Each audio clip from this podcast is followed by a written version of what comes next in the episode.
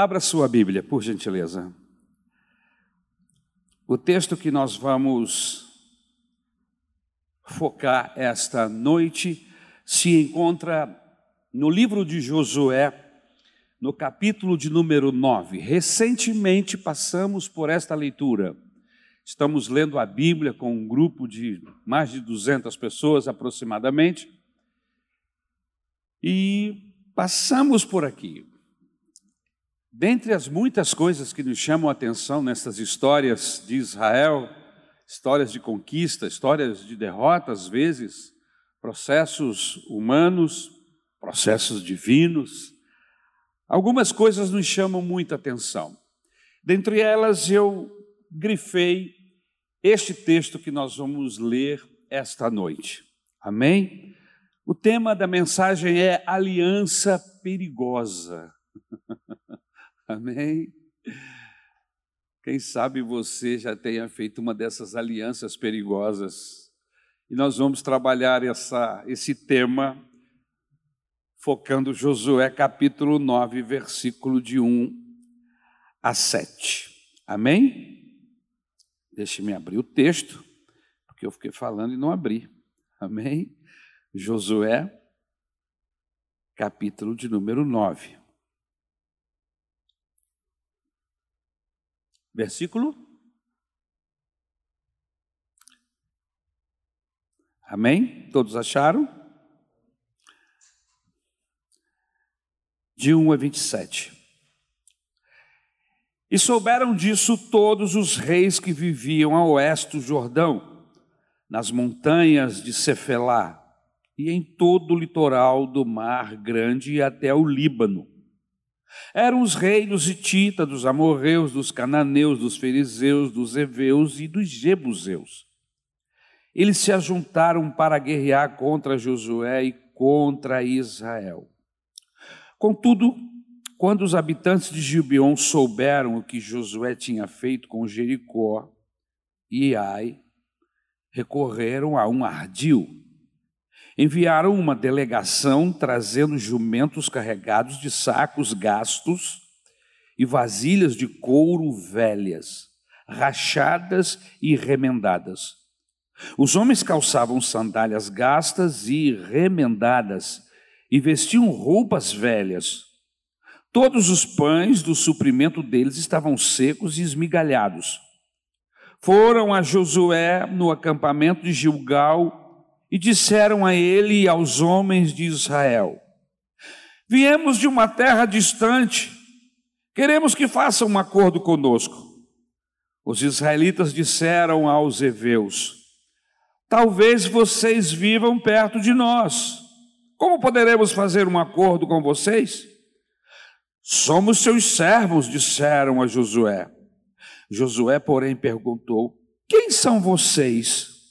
De onde vocês vêm? Eles responderam: Seus servos vieram de uma terra muito distante, por causa da fama do Senhor, o seu Deus.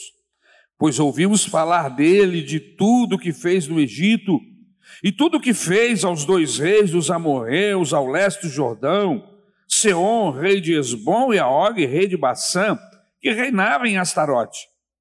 E os nossos líderes e todos os habitantes de nossa terra nos disseram: juntem provisões para a viagem, vão encontrar-se com eles e digam-lhes: somos seus servos, façam um acordo conosco.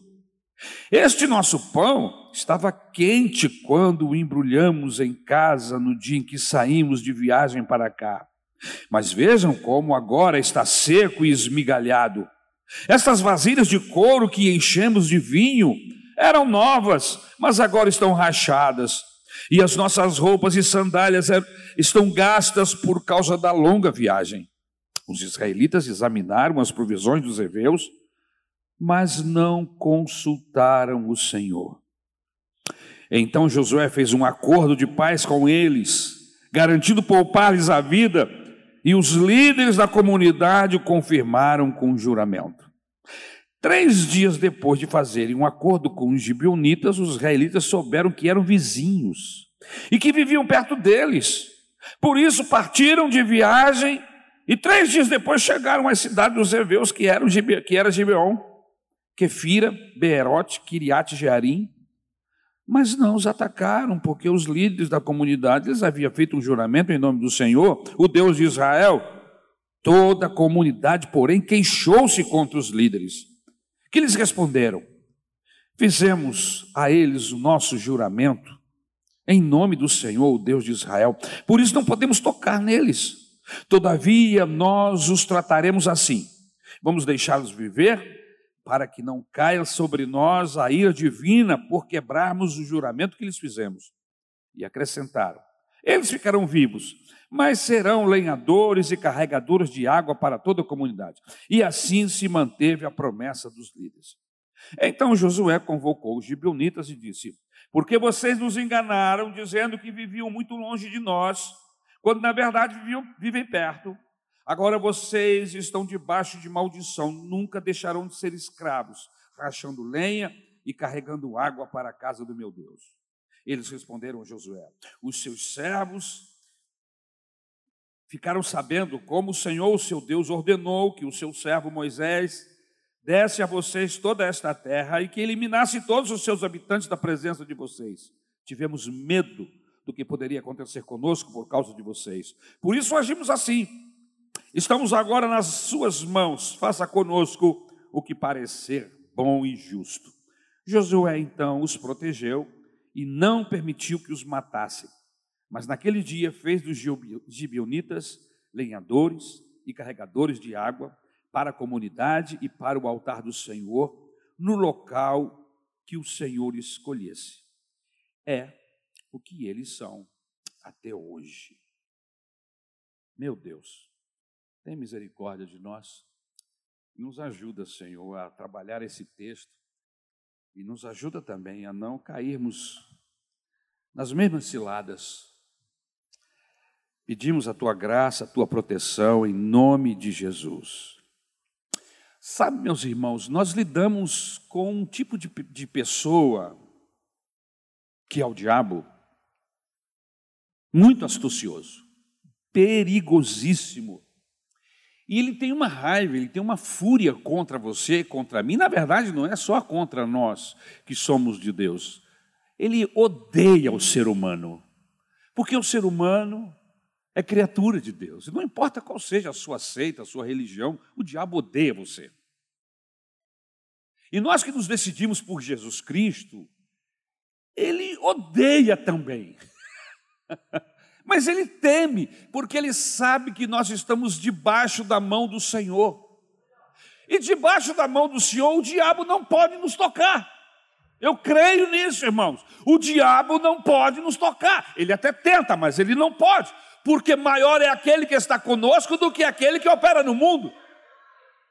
Mas ele é ardiloso, ele é maligno e ele trabalha o tempo todo para nos dar rasteira, para nos passar dar, dar pernadas, para nos enganar. É? Então ele é perigoso. E ele é mais perigoso quando trabalha em surdina do que quando enfrenta-nos cara a cara. O texto que nós acabamos de ler nos fala de, um, de uma estratagema, de uma astúcia que levou Israel a tomar uma decisão precipitada. O inimigo se apresentou disfarçado, foi mais poderoso do que os inimigos que empunharam armas de guerra. Olha que interessante, o inimigo que se apresentou disfarçado foi mais poderoso, conseguiu seu intento do que aqueles que resistiram em Israel com armas. O inimigo camuflado prevaleceu. Olha, sem usar uma espada, sem atirar uma flecha. Eles alcançaram o intento. Josué acabou fazendo uma aliança com o inimigo, pensando estar tomando uma decisão sábia. A situação parecia tão óbvia que ele nem chegou a consultar a Deus. E às vezes nós caímos nessa esparrela. Ah, isso aqui é simples. Isso aqui é pequeno. Isso aqui eu mesmo resolvo. Eu não preciso do Espírito Santo nem de Deus. Eu mesmo resolvo, Deus nos dá sabedoria para isso. A gente sempre tem alguma dessas, desses pensamentos na cabeça. Mas Jesus diz assim: olha, atenção, cuidado, sem mim nada podeis fazer. Essa dependência do Senhor Jesus, e é lógico que eu não estou falando aqui da escolha da cor da sua casa, do, da marca do veículo que você vai comprar, eu não estou falando aqui se você vai comprar um apartamento ou se uma casa, eu estou falando de decisões que podem ou não mudar a sua vida, eu estou falando de coisa desse nível, tipo namoro, casamento, emprego, mudança de país, de estado, decisões que influenciam sua vida para frente, para trás, para um lado, para o outro. Lógico, se você quiser orar a Deus, estiver em dúvida acerca da cor do carro ou da cor da casa que você vai comprar, tudo bem, ore sobre isso, mas eu acho que tem mais a ver com gosto e não vai influenciar muito na sua vida se a sua casa for cor de abóbora ou vermelha. Isso vai mais do seu gosto, que Deus tenha misericórdia de você e de mim. Amém? Eu já entrei em casas pintadas de vermelho, outras de preto. Mas o que eu faço? Eu oro e vou embora, não moro ali, né, irmãos? Os irmãos estão entendendo onde eu quero chegar? Eu quero falar esta noite sobre esse tipo de aliança. Esse tipo de esparrela, de bobeira que a gente dá, de achar que a gente pode sair tomando decisões. Até pode, temos liberdade para isso. Mas a gente precisa entender que toda ação nossa gera desdobramentos, menor que ela seja. É lógico que existem ações que os desdobramentos são desdobramentos bobos, administrativos, que a gente, mas todos eles geram, sejam eles pequenininhos, bobos, ou sejam eles sérios.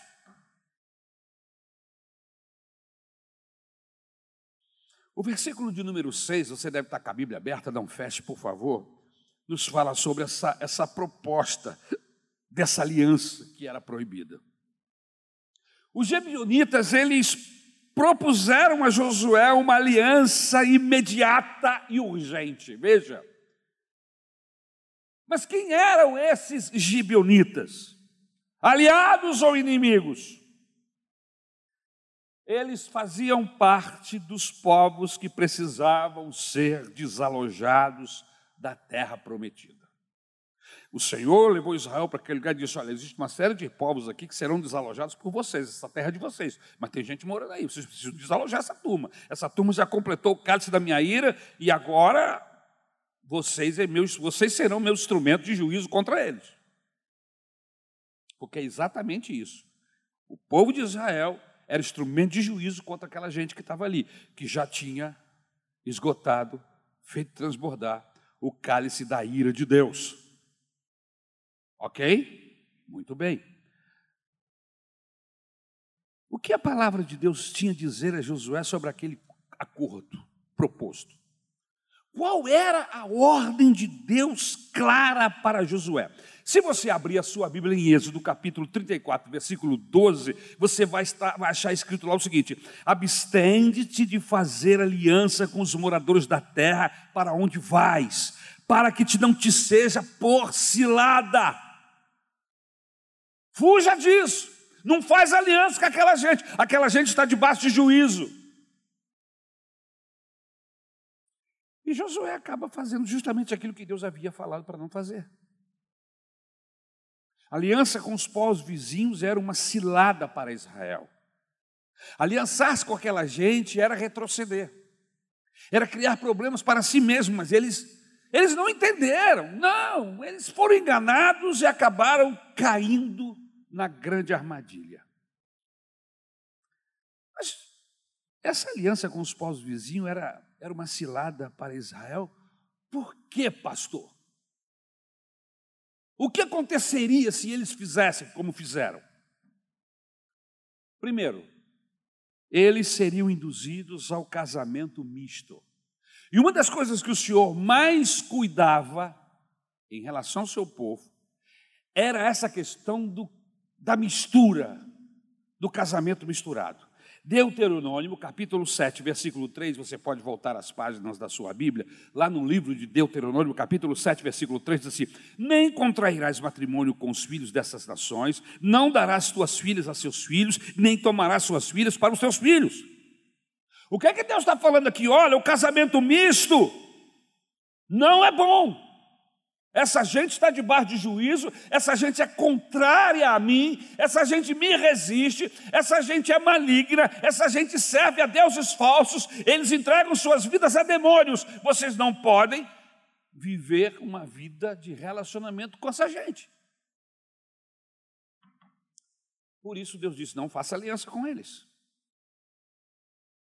O casamento misto foi uma das estratégias sutis usadas para derrotar o povo de Deus. Isso lá desde o início de Gênesis. O dilúvio varreu a terra porque a terra corrompeu-se. Como? Quando os filhos de Deus se casaram com as filhas dos homens. Israel se misturou com as nações idólatras. E através de casamentos mistos, a nação de Israel acabou adorando deuses estranhos. Em alguns momentos, entregando até seus filhos para ser queimados nos braços de Moloque, deus dos filisteus. Sacrifícios humanos a Baal. Deus era contrário a isso. Aquela gente, constantemente, era prática deles, fazendo sacrifícios humanos de suas filhas e seus filhos. Na Bíblia Sagrada, nós temos um homem que foi tremendamente alvo de bênçãos de Deus, como Salomão, por exemplo. Salomão não acabou caído nessa esparrela. Se você ler primeiro Reis, primeiro livro de Reis, capítulo 11, versículo de 1 a 6, você vai ver que Salomão acabou desobedecendo a Deus e chegando a sacrificar seu filho ou um dos seus filhos, porque casou-se, porque trouxe para Israel em suas alianças políticas, ele se casou com mulheres, fi, princesas, filhas de reis, cujos seus deuses eram deuses malignos, que exigia sacrifício humano, e Salomão acabou entrando nessa. Veja o que diz o profeta Amós, Amós capítulo 3 e versículo 3: Andarão dois juntos se não houver entre eles acordo, e este assunto aqui é sério. Porque no momento que eu me uno a uma pessoa que serve a Baal, que ama a Moloque, que sacrifica a ele, eu para continuar com ele, eu vou ter que fazer acordo com ele. E eu vou ter que concordar com as coisas que ele faz para poder continuar com ele. Veja o que o apóstolo Paulo diz, e o apóstolo Paulo é categórico em relação a esta questão. Ele diz assim lá em 2 Coríntios capítulo 6, versículos 14 a 16. Segunda carta de Paulo aos Coríntios, capítulo 6, 14 e 16. Não vos ponhais em julgo desigual com os incrédulos, porquanto que sociedade pode haver entre a justiça e a iniquidade? ou que comunhão da luz com as trevas, que harmonia entre Cristo e o maligno, ou que união do crente com o incrédulo, que ligação há entre o santuário de Deus e os ídolos. Ah, difícil, né, esse texto? É Bíblia, é ensinamento. E eu agora não posso simplesmente pegar esse texto e dizer, não, não serve para Maranata. Eu não posso dizer isso. Porque, primeiro, a Maranata não é minha, Amém? Você não pertence a mim, vocês são de Deus e a Maranata é de Deus e nós seguimos a Bíblia. E nós cremos na Bíblia de capa a capa, ou seja, de Gênesis a Apocalipse. É doutrina bíblica. E está no Novo Testamento. Então o casamento misto é condenável por Deus desde a época de Israel. Agora, o casamento misto oferece três possibilidades, e é importante que você saiba disso. Qual é a primeira possibilidade? A conversão do cônjuge. Tem muita gente que se casa com um indivíduo, com uma moça ou com um rapaz não crente, e ele pensa assim: não, Deus vai me ajudar, e ele vai se converter a Jesus. Oh, glória a Deus, aleluia! Fala em língua estranha, sapateia e tudo mais, e não adianta nada, porque quem converte não é casamento. Casamento não converte ninguém a Jesus. Casamento não muda ninguém. Eu não sei porque existem moças que acreditam nessa conversa. Deixa-me repetir para você da internet, você que casamento não muda homens, casamento não muda mulheres, quem muda homens, quem muda mulheres é a salvação, é a transformação promovida pela entrada de Jesus na nossa vida. É o Senhor Jesus que nos muda, que nos transforma. Você está ensinando isso para o seu filho? Ou você está deixando primeiro ele fazer as escolhas dele, se amarrar todo, para depois você vir com essa conversa? Não vai adiantar, ele não vai lhe obedecer. Olha, queridos, filho a gente tem que ensinar.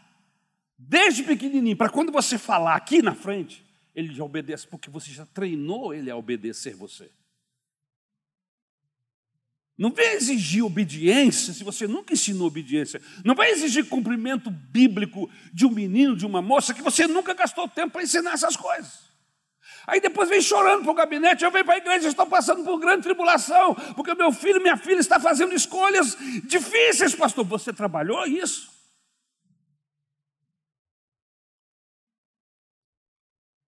Então, a conversão do cônjuge incrédulo, irmãos, é uma possibilidade. Mas você sabe qual é a estatística? 75% não se converte. É uma porcentagem alta. Apenas 25% dos casos ocorre. E até que aconteça a conversão, porque isso às vezes demora uma vida.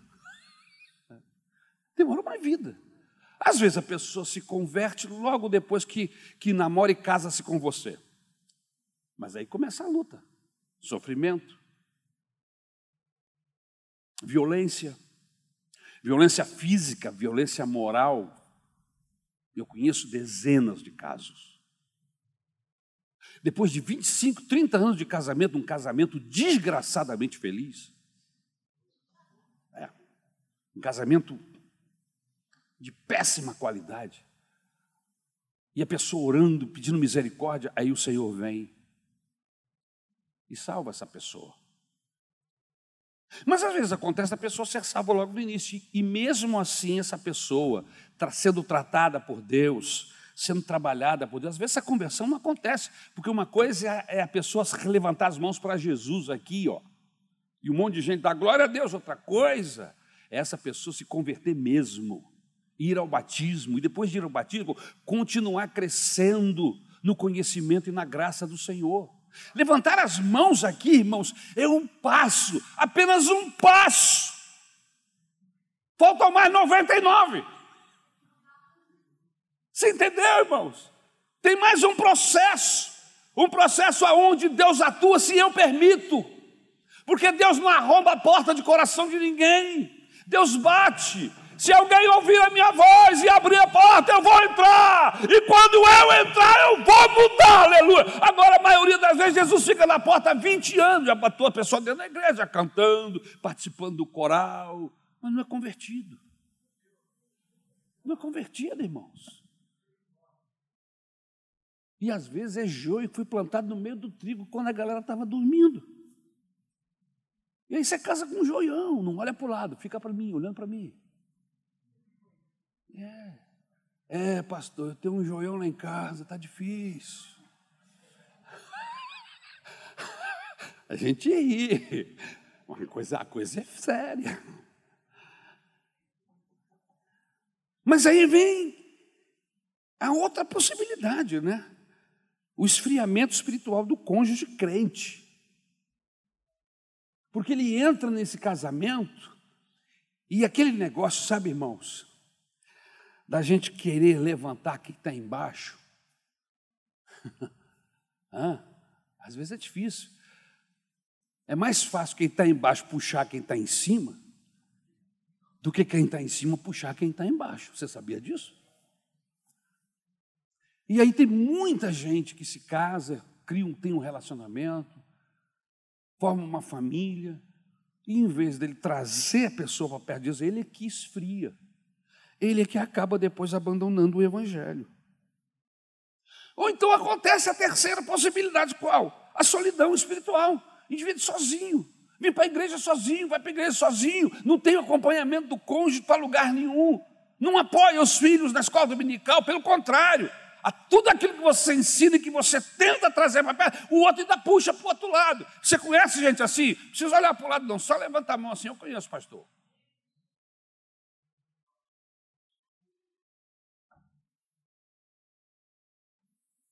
Por que, que o casamento misto era proibido? O Senhor não, não queria permitir. Porque iria induzir aquele grupo o povo de Israel à apostasia e ao ecumenismo. O texto de Deuteronômio, capítulo 7, versículo 3, diz assim: Fariam desviar seus filhos de mim para que servissem a outros deuses. A aliança com os povos vizinhos, irmãos, levou Israel muitas vezes a servir outros deuses. O livro de Juízes mostra esse fato. Muitos abandonaram sua fidelidade a Deus, deixaram de frequentar a igreja, esfriaram-se na fé e perderam a intimidade com Deus por causa de determinadas alianças firmadas. A gente conhece gente assim. Inclusive, queridos, o ecumenismo é ainda hoje um dos perigos mais graves que a igreja enfrenta hoje. É a ideia de que toda religião é boa, que todos são, em última instância, iguais. É uma ideia antibíblica. O ecumenismo matou e tem matado igrejas na Europa, na América do Sul e do Norte, está matando igrejas no Brasil. Irmãos, não há unidade fora da verdade, não há salvação fora de Cristo.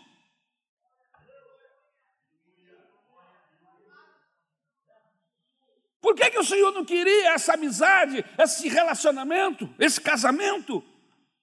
Porque ele extraria sofrimento e perturbação. Veja o que diz o texto em Números 33, 55 a 56.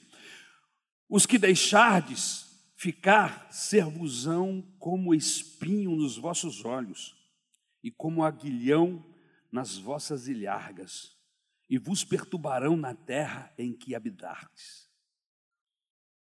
Não os traga para o vosso meio. Não crie relacionamento, casamento com eles, porque se isso acontecer, você terá um. Você sabe o que é uma ilharga? É uma espécie de lança, é uma lanceta perdão, uma, um aguilhão, é uma lanceta. Você imagine, as ilhargas são essa região aqui do corpo, as laterais do corpo. Você imagine algo pontiagudo te furando aqui do lado. Ele está dizendo assim: você terá essa gente perto de você, é como se você estivesse sendo espetado por aguilhões toda hora. Uma aliança conjugal, comercial, empresarial, espiritual, fora da vontade de Deus, traz tanto desconforto quanto espio nos olhos. Às vezes, um cisco que cai no nosso olho, olho, irmão, incomoda de uma tal maneira que nos faz sofrer. Veja, tanto sofrimento como um aguilhão nas ilhargas uma aliança precipitada traz grande perturbação. E Israel sofreu por causa dessas alianças. Por que, que o Senhor não queria esse tipo de aliança com o povo dele? Porque os levaria à própria destruição, em quarto lugar. Novamente, Deuteronômio capítulo 7, versículo 4. E a ira do Senhor se acenderia contra vós outros e depressa vos destruiria. Em outras palavras, a desobediência tem um preço alto. Ela provoca a ira de Deus, ela produz a derrota e destruição. O povo de Israel sofreu e precisou ser arrancado da sua terra e lançado num cativeiro doloroso. Para quê? Para abandonar suas alianças espúrias e desvencilhar-se da idolatria dos outros povos. E eu estou falando dos 70 anos que o povo passou na Babilônia.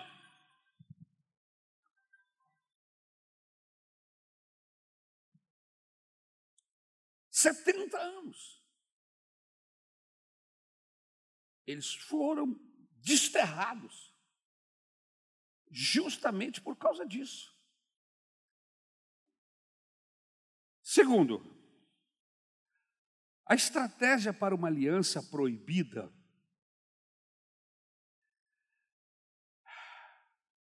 As nações mais numerosas e poderosas que estavam no caminho de Israel lutaram e resistiram a Josué e o povo de Deus com armas.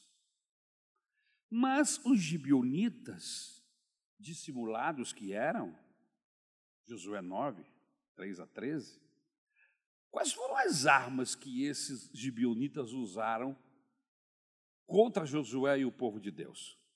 Os demais povos usaram espada, usaram estratégias de guerra e etc. Mas o que usaram os gibionitas para vencerem este intento?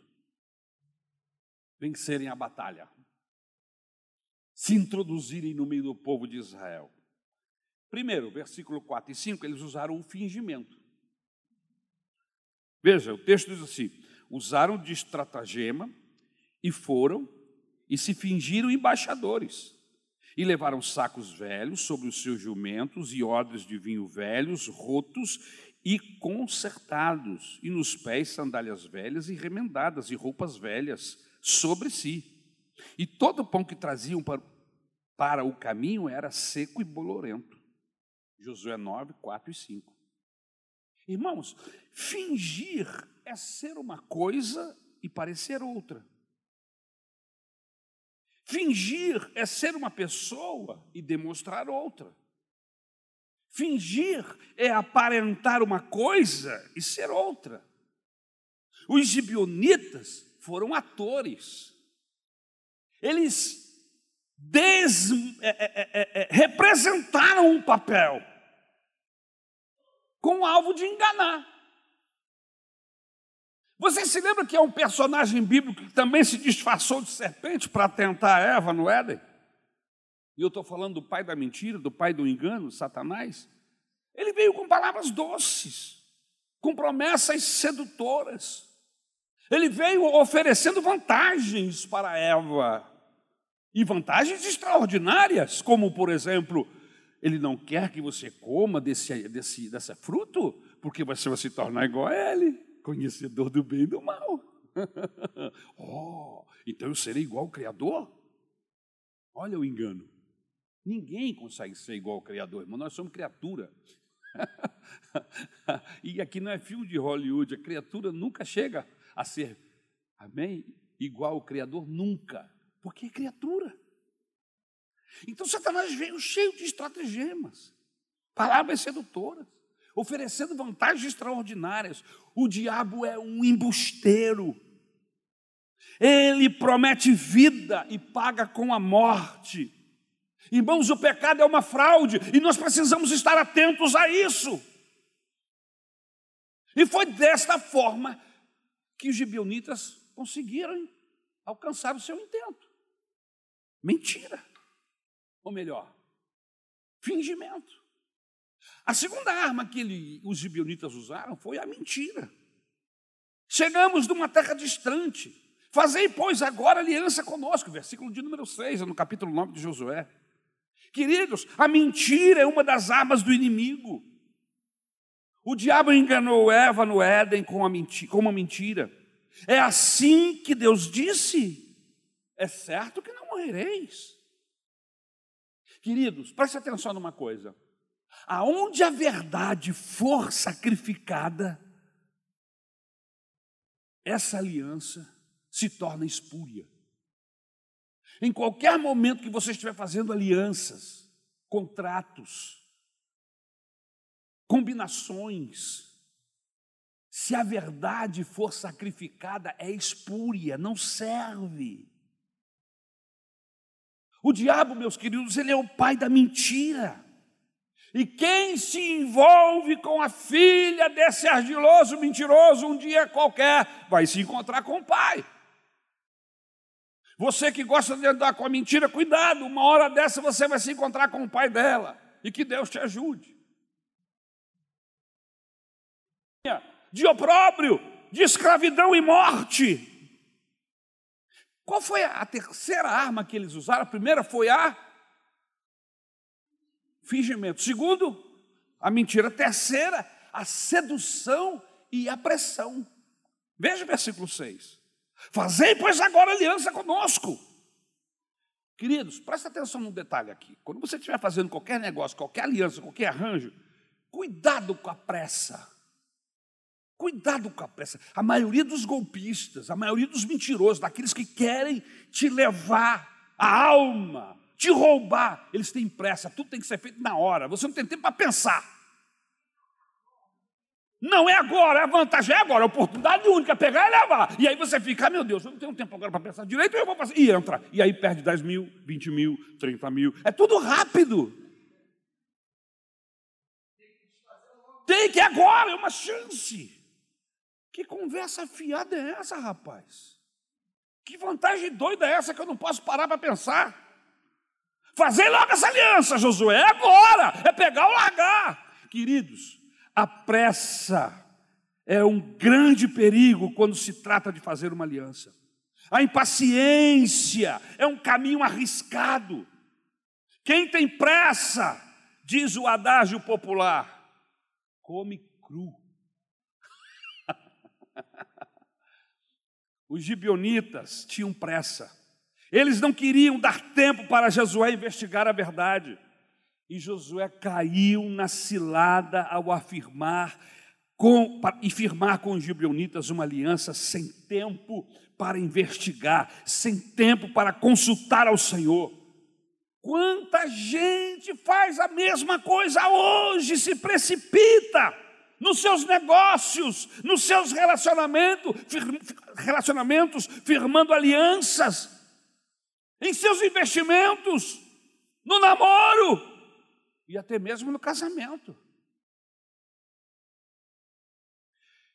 Não importa a sua idade, namoro significa explorar no bom sentido da palavra, explorar no sentido de conhecer.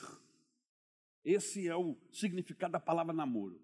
Não importa a sua idade, se você tem 15, 16, 17, 18 anos, ou se você tem 55 anos, ficou viúva ou divorciou-se. Não tenha pressa. Não tenha pressa. Principalmente se você já veio de um relacionamento que, que fracassou. Não tenha pressa, porque se você tiver pressa, você vai errar de novo. Dá uma olhadinha na estatística, pelo amor de Deus. Dá uma olhadinha, assim, sem interesse, só assim ver a estatística da quantidade de pessoas que erram e às vezes conseguem piorar, que pega a gente pior ainda do que o primeiro. Quando não é igual. Eu já recebi tanta gente, pastor, estou com pressa, eu não preciso, não precisa demorar, eu já sou adulto, eu já sei, não precisa de demorar muito para namorar.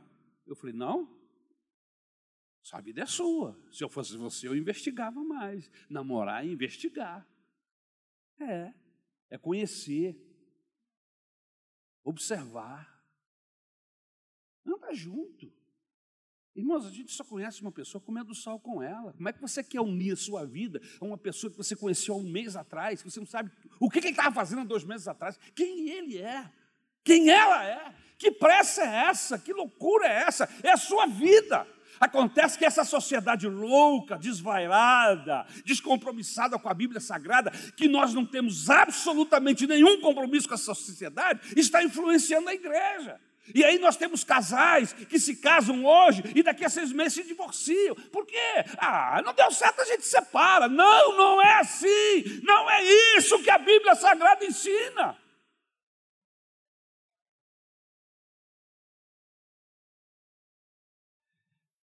Josué caiu na cilada ao firmar com os gibionitas essa aliança. Cuidado com seus negócios. Com quem você faz negócio? com seus investimentos. Pessoas que pegam o investimento da vida. Irmão, você sabe o que é aqui no Brasil? Onde o dinheiro não vale. Você trabalha a vida inteira, consegue juntar um dinheirinho. E aí vem um bandido, um safado do inferno, e te leva as economias. E a pessoa, ontem eu estava vendo um cidadão com 70 e, e alguns anos de idade, desesperado, foi roubado lá em Cabo Frio. Não sei se você viu essa, essa notícia. Não, foi Niterói, não, foi Cabo Frio mesmo. Inclusive está lá tudo fechando, um monte de gente que entrou na tal da corrida pelo, pelo investimento da criptomoeda. Um monte de loja fechada, pessoas desesperadas que pegaram a, a economia da vida e investiram e eram falsário, era um enganador. Essas pessoas muitas vezes não conseguem administrar o seu erro, a sua bobeira e se matam.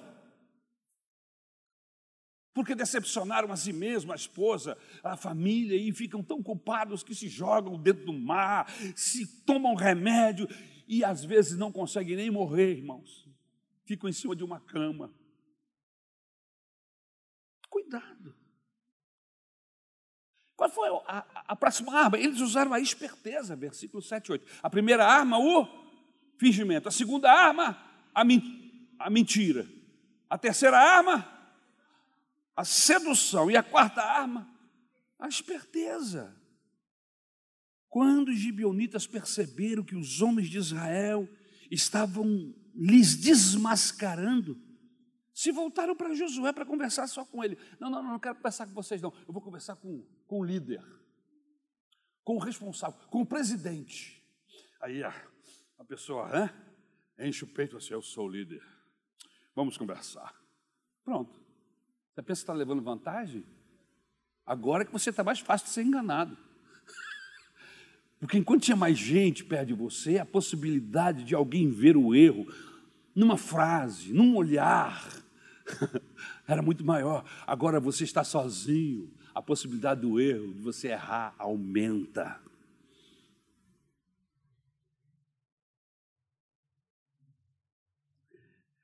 Deram a ele um crédito maior e dessa maneira induziram Josué ao erro. Sabe, irmãos, cuidado com elogios. Tem gente que não pode ser elogiada. Pronto, elogia o ponto fraco dele, é o tendão de Aquiles dele. Elogiou, pronto. Ele se entrega todo. Conhece gente assim? Eu conheço, pô. Fez um elogio, pronto, ganhou tudo, leva tudo. E se esse elogio fosse de um bandido, de alguém que está querendo lhe enganar, Presta atenção na vida. Administre seu ego. Existem determinados elogios e preferências que são armadilhas do inimigo para insuflar o nosso ego.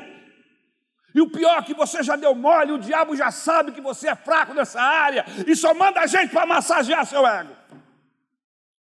E aí você diz: Eu sou bom mesmo. E o diabo diz: É, ué, não está acreditando, não? e é uma armadilha.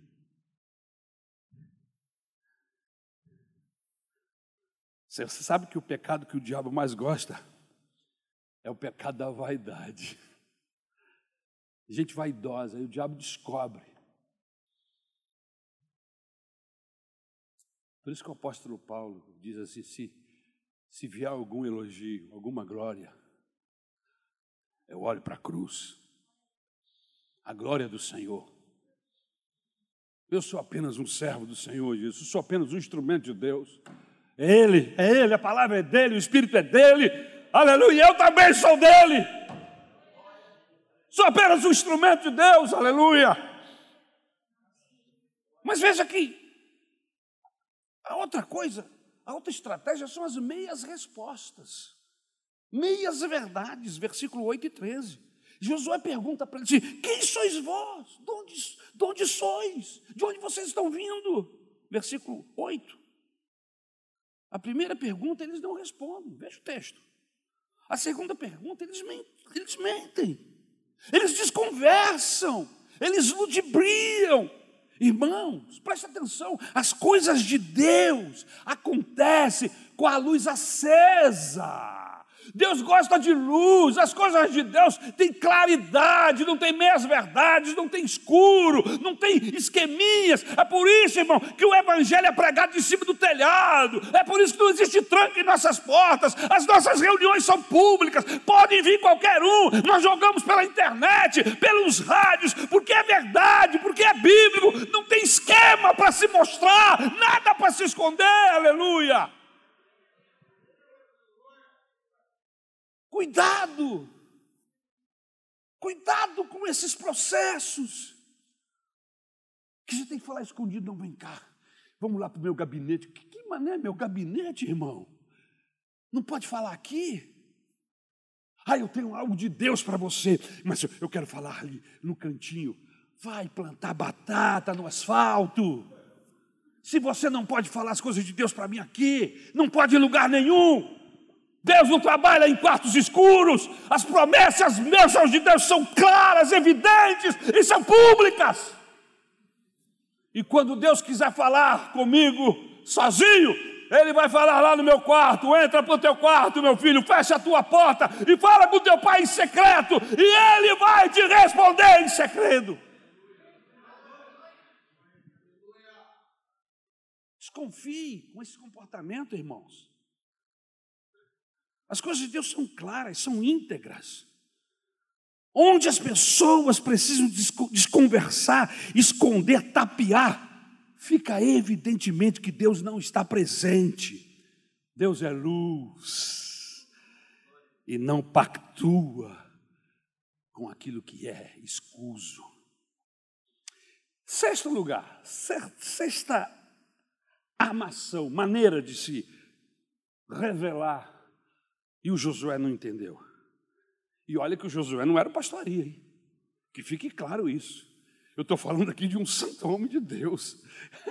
Eu estou falando aqui de Josué, o cara que, que ficou no lugar do Moisés. Esse cara aqui não era pouca coisa, não, irmão. Esse cabra aqui era cabra bom de primeira, era de outra prateleira, irmãos. Bigode grosso. Mas tropeçou no básico, não consultou não falou com Deus, tomou decisões em cima de opiniões, tomou decisões em cima de fotos, de, processos, e não falou: Deus, me dirige nesse negócio, o que é que eu faço? Eles usaram uma linguagem piedosa, em quinto lugar. Sexto lugar. Olha o que, que eles disseram: Teus servos vieram de uma terra muito distante por causa do nome do Senhor teu Deus. Olha, eles deram uma de crente, deram uma de piedoso. Olha, nós viemos porque ouvimos falar. Por causa do Senhor teu Deus. E aí Josué deu valor ao que eles disseram, sem consultar a Deus. Usaram o nome de Deus sem estar interessado em Deus. Irmãos, tem tanta gente usando o nome de Deus aí para conseguir favores, conseguir espaço na igreja, conseguir oportunidades, conseguir pastorado, lideranças. Cabe aos líderes consultar ao Senhor, estar com uma vida de oração, pedir ajuda do Espírito Santo, porque está cheio de gente assim nas nossas igrejas que querem espaço, querem liderar, diaconisa, diáconos, líderes disso, líderes daquilo, pastores, pressionando às vezes para ser um pastor. Se o, o pastor responsável não estiver ligado com Deus, ele é facilmente enganado. Por quê? Porque ele tem cara de piedoso, de Madalena arrependida. Sabe como é que é a cara de Madalena arrependida? Eu também não sei, mas quando a gente olha, a gente identifica. Olha a cara dele, é de Madalena arrependida. Vem vestido de piedade. Cadê a juventude? Tem jovem aí hoje? Tem jovem aí? Levanta a mão. Lá em cima tem alguns. Tem mais alguns ali. Tem muito jovem. Eles ficam interessados em namorar uma moça.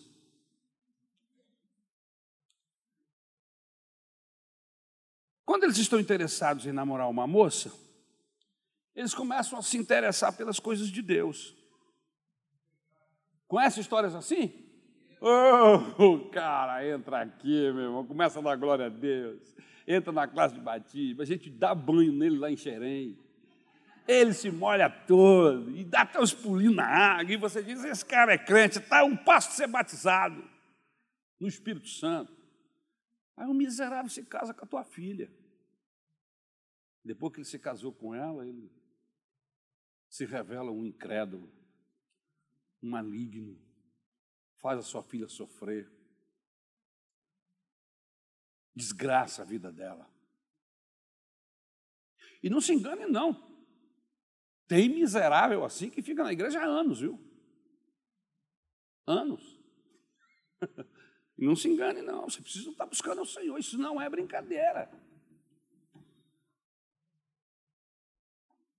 Os bichos até leem a Bíblia, rapaz. Anda com a Bíblia na mão, lê texto, entra na jornada bíblica, inclusive, para poder a, a namorada dizer assim: Ah, o meu namorado se converteu a Jesus. Ela até chora. E é tudo engano. Mas depois do casamento revela o seu total desinteresse pelas coisas de Deus. Cuidado, cuidado com a linguagem piedosa. Em sétimo lugar, eles foram astuciosos, astúcia. Eles planejaram. Essa coisa não foi assim, irmãos, isso foi planejado. Eles sentaram, fizeram reunião e foram planejando como iriam proceder, porque eles queriam enganar o Josué e todo o povo. No caso aqui, Josué e os líderes, os líderes da, da, da comunidade, porque o povo mesmo não ficou nem sabendo, tanto que se indignaram depois. Porque eles chegaram lá para arrebentar com os gibeonitas e não puderam fazer nada, porque os judeus disseram, nós não podemos, nós fizemos aliança com eles. E eles disseram, mas, mas, mas como vocês fizeram aliança com essa gente?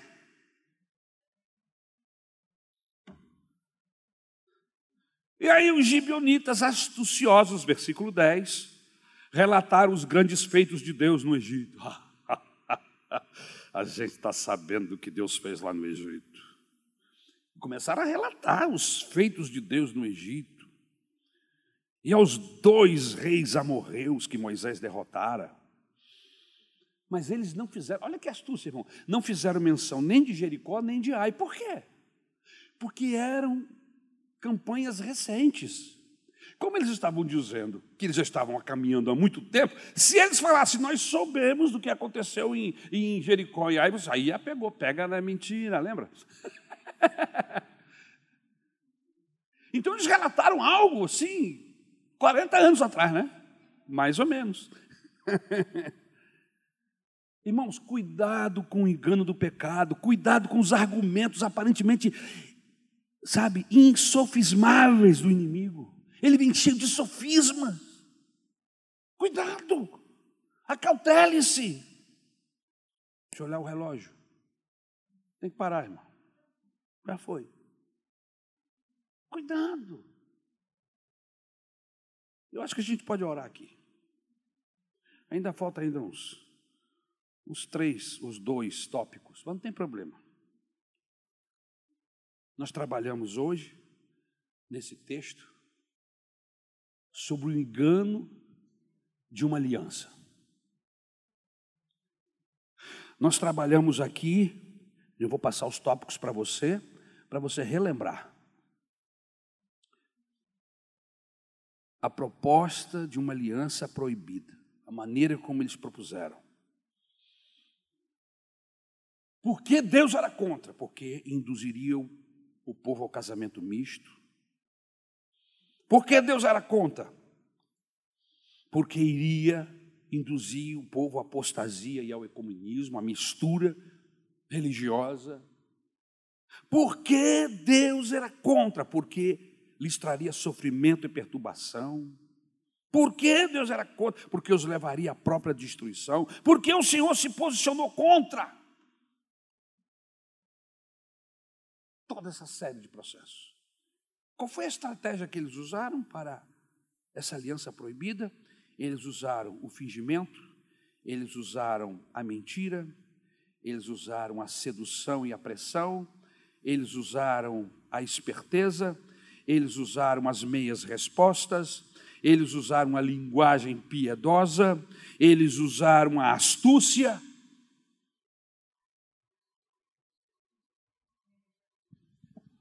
Eu, eu não conheço você profundamente. Eu conheço você aqui da igreja, até gostaria de conhecer você um pouco mais. Vou visitá-lo, visitá-la a hora que você me permitir, me convidar, eu irei com prazer. Já tenho ido à casa de muitos, mas mesmo assim eu não eu não tenho conhecimento profundo da sua vida. Quem sabe da sua vida é você e Deus. E o meu papel aqui, como pastor da igreja, é cuidar da sua fé, cuidar de você, lembrar você do que a Bíblia diz, mostrar o caminho da verdade, mostrar o caminho do engano, mostrar como Deus é bom e maravilhoso e como o diabo é mau e maligno. Esse é o meu papel, mas eu não tomo decisões por você. Eu não vivo a sua vida. Você vive a sua vida e você toma as decisões. Cada cabeça,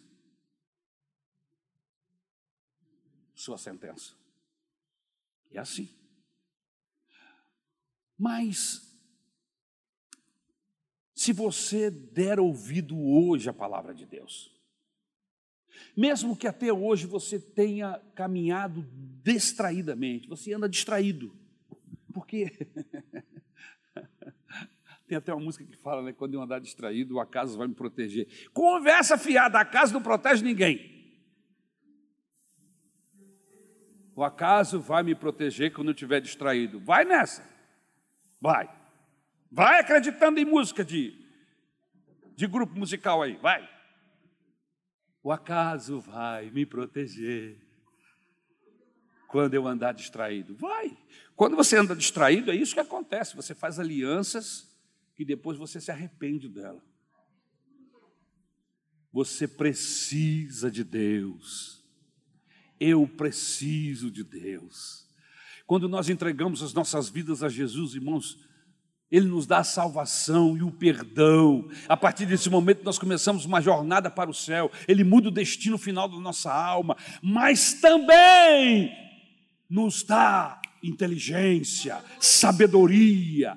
O seu espírito está derramado na igreja, o espírito de entendimento, de sabedoria. Ele nos capacita com discernimento para a gente discernir o que é de Deus e o que não é, para você não cair em ciladas, em armadilhas do diabo de forma que a sua vida seja uma vida de luta, de batalhas, porque nós estamos nessa carne e nós enfrentamos as agonias, as agruras de vivermos neste corpo terrenal, carnal.